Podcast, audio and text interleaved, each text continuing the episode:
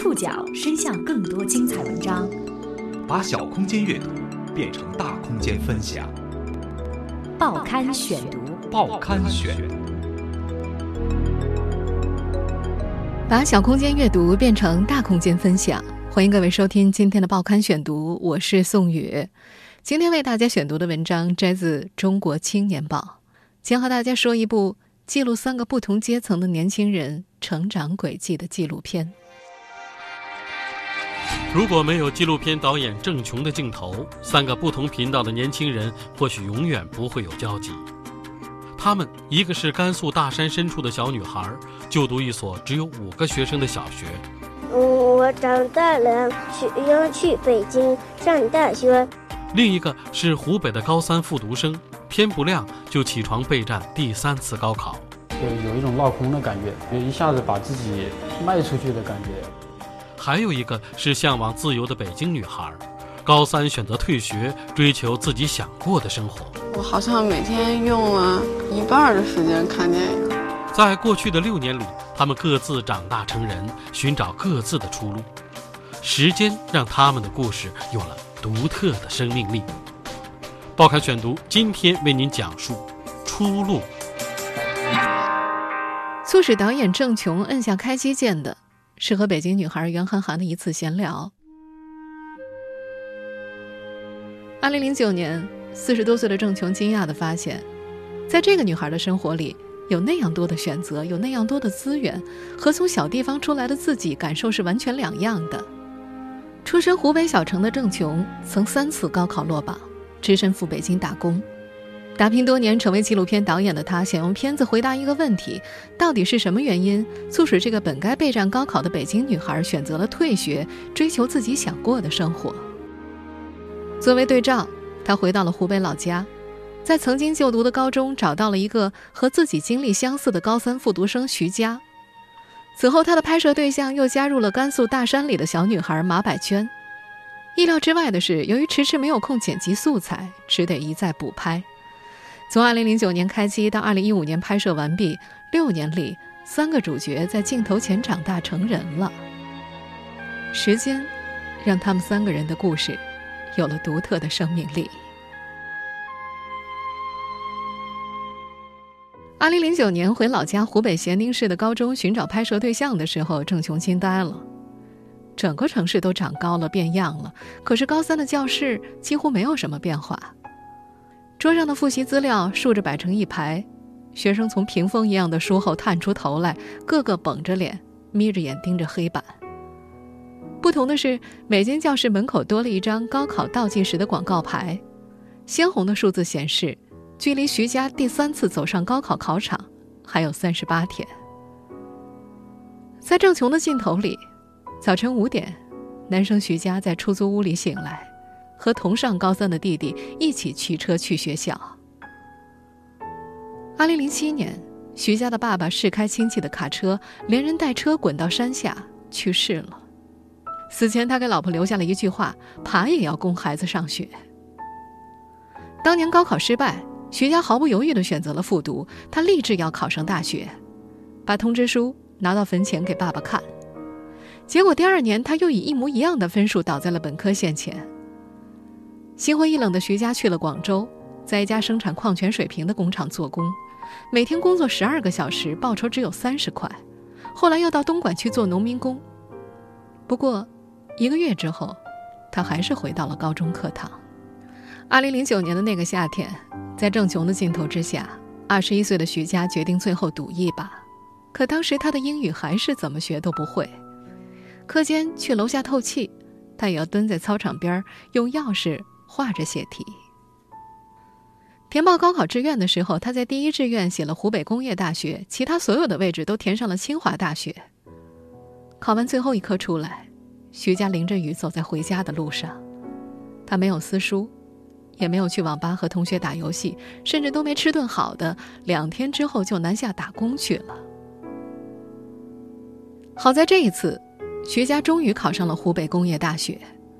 手握大学文凭再次步入社会的时候，他似乎拥有了更多的选择，至少他不用像弟弟一样卖保险了。站在话筒就是冲锋枪，听筒就是手榴弹的红色条幅之下，徐家专科毕业的弟弟和同事高喊口号，鸡血满满的拨通陌生人的电话，然后一次一次的被挂掉。坐在武汉的一家咖啡厅里，如今在一家电力公司做技术的徐佳说：“如果不是考上了大学，自己可能会在广州打工，然后做点小生意。高考，确实改变了他的命运。”出身小城的徐佳，奋力通过高考改变命运，走出狭小天地；而远在北京的袁涵涵，却在高考前选择了退学。这个北京女孩从来没觉得上学这件事儿和工作能扯上什么关系。报刊选读继续播出，出路。徐佳第三次高考的那个夏天，在北京一幢房前有竹子、屋后有泳池的别墅里。十七岁的袁涵涵坐在秋千上，一边晃荡，一边和郑琼聊退学的事儿。留过一级之后，眼看又要不及格，初一被开除不好听，袁涵涵离开了中央美术学院附中。他在阁楼上看碟，在满是绿植的家里画画，把报纸用榨汁机打成纸浆，再用烤箱烤成纸，然后在这种纸上写诗。这个十七岁的女孩会思考各种关于死亡和存在的问题。她小时候学弹琴、学跳舞、学画画，后来装病放弃了前两种。更多的时候，她用各种方式对抗着无聊。她会躺在校园的草坪上揪两把草吃，或者用猪肉皮和米饭做一个少女的乳房。由于种种原因，袁涵涵的妈妈认准了女儿是个艺术天才。这个女孩也不缺乏展现才能的舞台。很小的时候，她就拍摄过拆迁的胡同，给环保组织做过艺术短片，帮在电视台工作的妈妈做舞台布景。在退学之后的那个慵懒夏天，十七岁的袁涵涵租下了南锣鼓巷和后海之间的一家店面，自己买颜料画墙壁，买木料做桌椅。第一天卖出了两杯奶茶，买主是郑琼。第二天，他往门口放了很多空啤酒瓶，假装生意很好，然而没有顾客上当。三个月之后，他的咖啡馆倒闭了，变成了卖烧鸡的。三年后，这个姑娘周游欧洲各国，最终进入了德国杜塞尔多夫艺术学院读书。顺利的话，她将于明年毕业，拿一个相当于硕士的文凭。至于工作，他表示自己可以去干任何事，导购、卖票、当服务员都可以，只要饿不死就行。在德国街头停下来买包烟。这个姑娘在镜头前轻描淡写的说起，当年的同学当中有三分之一放弃高考出国了，剩下的三分之二去了中央美院、北京电影学院、中国传媒大学什么的。她不觉得自己有什么特别，在她的环境里，每个人都不一样，家庭或者学校也从来没有向他灌输上学这件事儿和工作能扯上什么关系。关于读书有什么用这个问题。郑琼第一次见到生活在甘肃山区的马百娟时，就得到了回答，一个最简单的回答：挣钱买面吃。报刊选读继续播出，出路。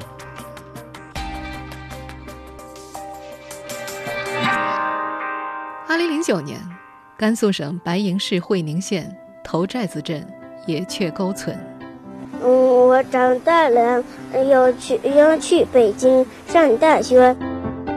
十一岁的女孩坐在黄土包上，用唱歌般的调调念出了自己的作文。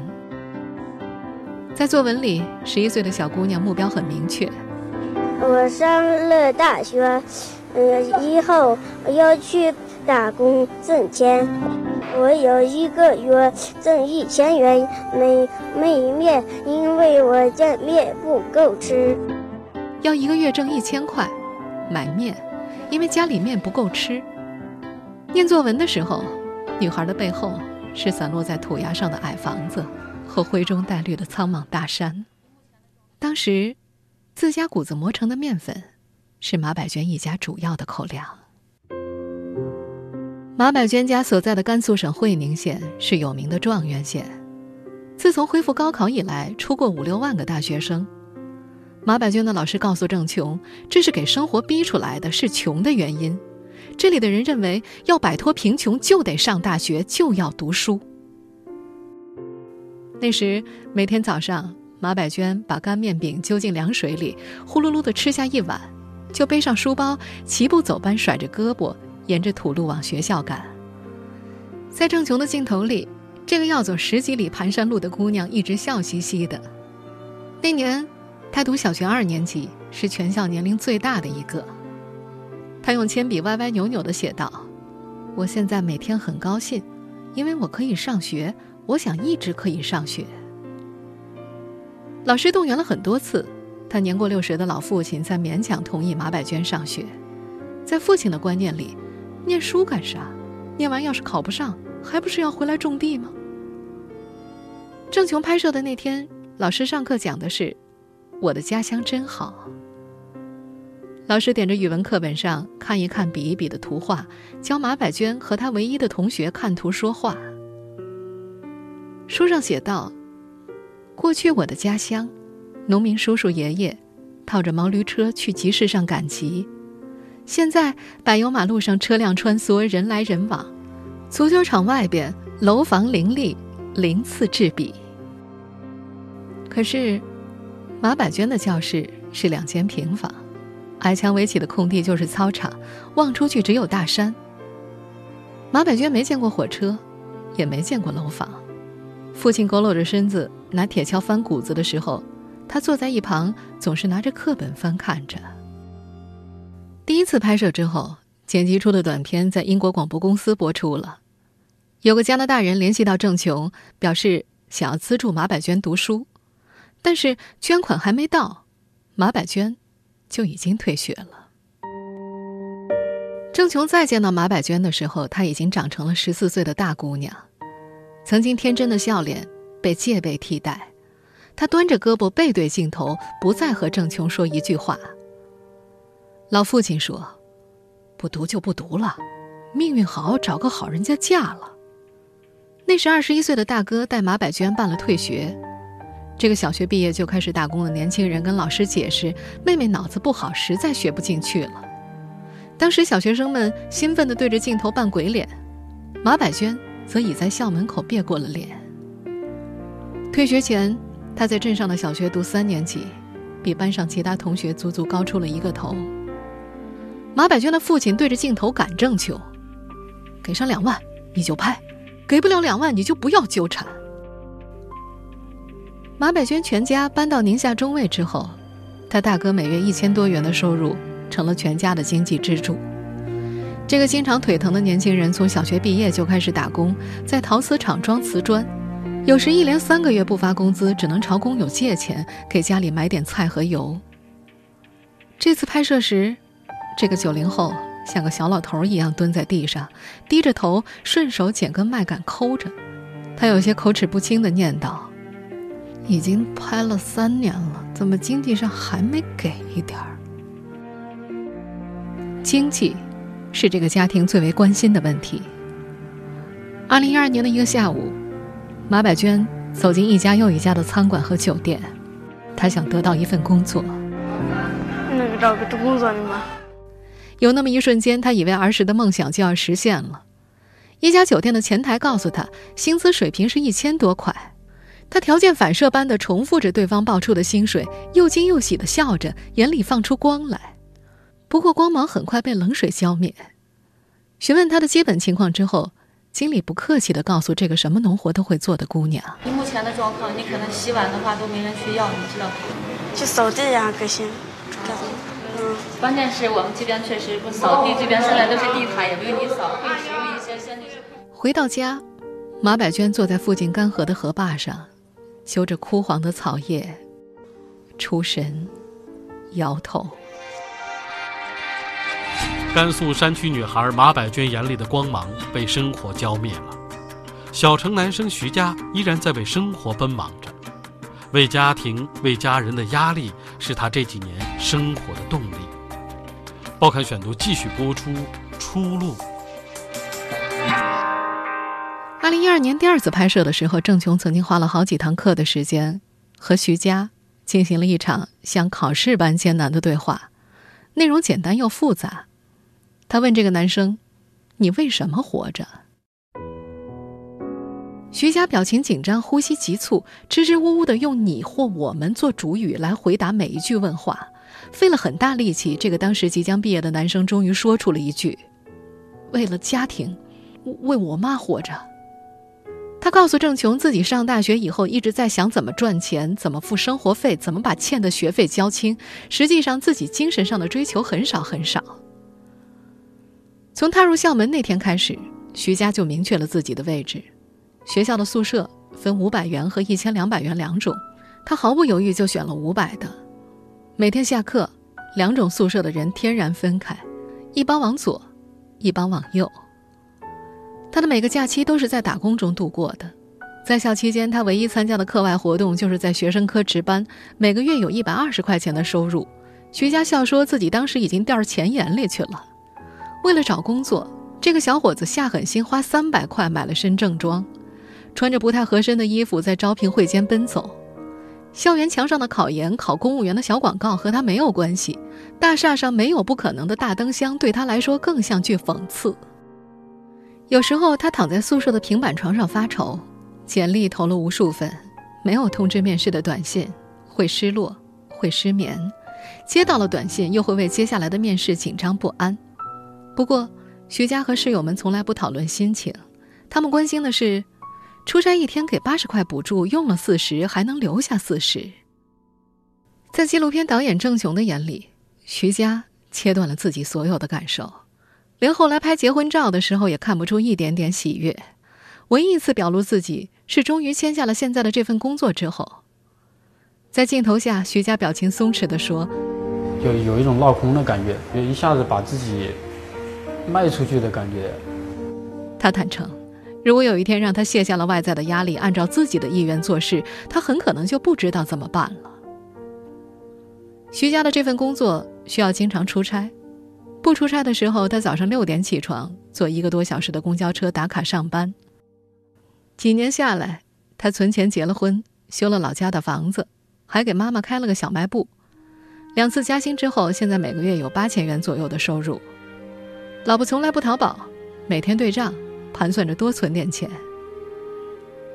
记者见他的时候，这个男人皱着眉头，在屏幕上裂了缝、周围掉了漆的荣耀手机上摁着数字，随即懊恼的用两手搓着脸：“我的公积金太低了，房价涨得太快。”他现在挤在一个三十平米的出租房里，买房是他下一步的计划。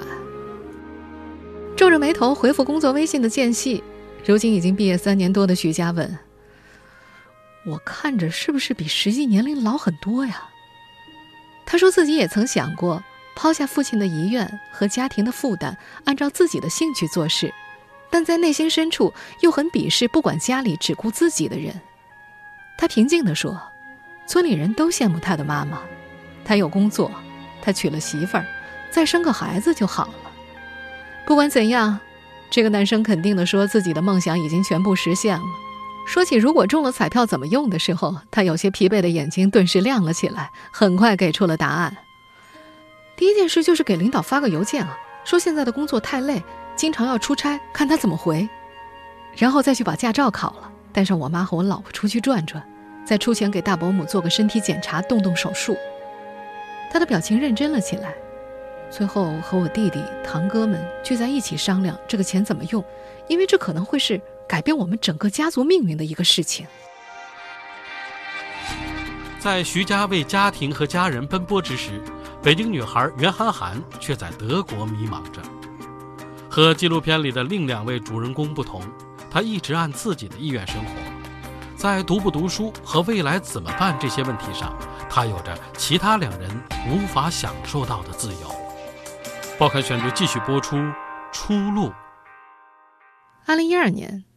袁涵涵在德国杜塞尔多夫艺术学院读书，郑琼去拍摄袁涵涵生活的时候，感觉到学习资源像海洋一样将她包围了。可那时读大一的袁涵涵却只想逃离，因为没什么事儿可干。我好像每天用了嗯一半的时间看电影，在镜头中，他倚着画室门外的墙站着。他说自己受不了在画室了，这让他很不舒服，胃疼。我也不知道，我就情绪不稳定，然后突突然就特别伤心，特别失落，然后特别难受，然后，然后突然就特别高兴，我也不知道为什么。几个金发的学生在里面画画、做雕塑，袁涵涵则低头走在校园和街道上，兜帽遮住颓废造型的短发，表情高冷。人多的时候，他总是有意无意地抠着指甲，十个指头都抠秃了。那时，他听到国歌就开始想家，觉得德国只是个养老的地方。在郑琼的镜头下，这个北京女孩花了大把的时间去草坪上遛兔子，和中国留学生到处转，在租来的阁楼里自己做卷烟，用苹果电脑当垫板。帮郑琼给纪录片配音之后，这个女孩迷上了声音艺术，她似乎找到了方向。二零一五年。袁涵涵回国注册了自己的艺术投资公司，内容是帮买主找到想要的艺术品。曾经有一次，他要去谈一笔巨大的生意，他搞房地产的老爸穿上笔挺的西装，准备给女儿去当司机。郑琼也闻讯赶去拍摄，结果那天早上因为空腹喝了太多的咖啡，这个姑娘被直接送去了医院。到目前为止，他一单生意没有做成。在这个北京姑娘看来，自由，就是做想做的事情，然后承担后果。面对郑琼的镜头，他嘿嘿一笑，他说自己真没后悔过。如果代价能够处理好，他觉得傻冒一下又不会怎么样。他甚至会常把自己想成五岁以下的小朋友，做事只凭直觉选择是与否。对于这部名为《出路》的纪录片，湖北男生徐佳的感情有些复杂。他觉得，如果能够回到十年前，他想对当时的自己说：“别学了，出去玩吧。”有人问他，如果将来他的儿子告诉他不想读书了怎么办？徐佳笑着回答：“那我先抽他，然后再商量怎么办。”最斩钉截铁的回答来自袁涵涵的妈妈：“如果我的孩子也在一个二级城市的话，我要让他死也要死在学校里。”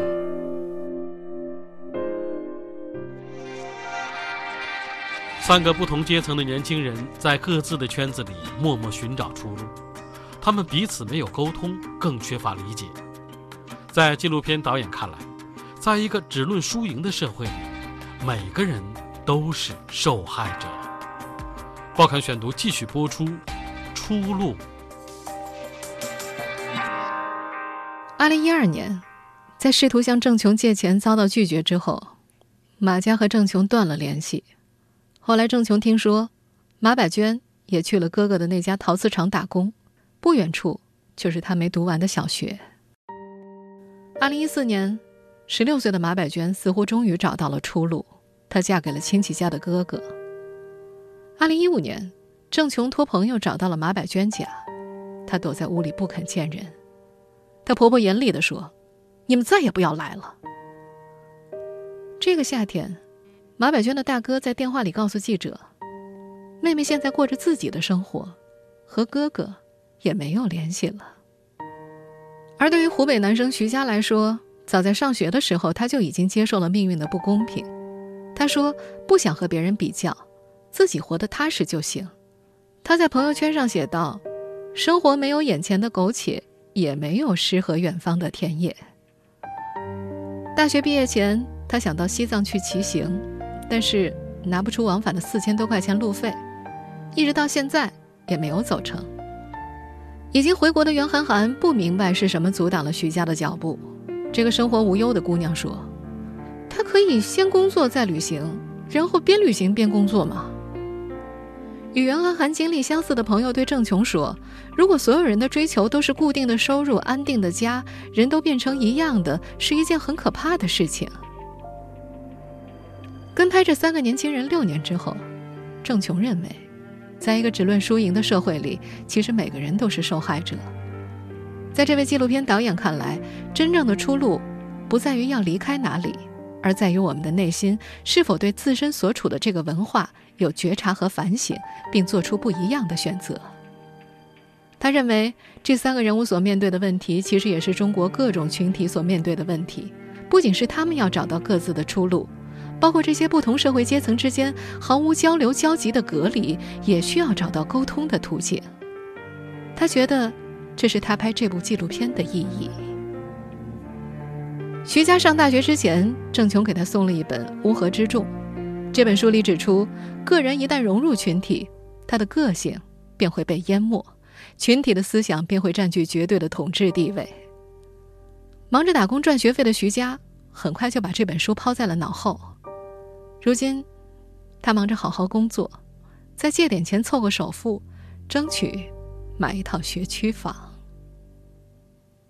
听众朋友。以上您收听的是《报刊选读》，出路，我是宋宇，感谢各位的收听。今天节目内容摘自《中国青年报》，收听节目复播，您可以关注《报刊选读》的公众微信号，我们的微信号码是《报刊选读》拼音全拼，或者登录在南京 APP、喜马拉雅 FM、网易云音乐。我们下次节目时间再见。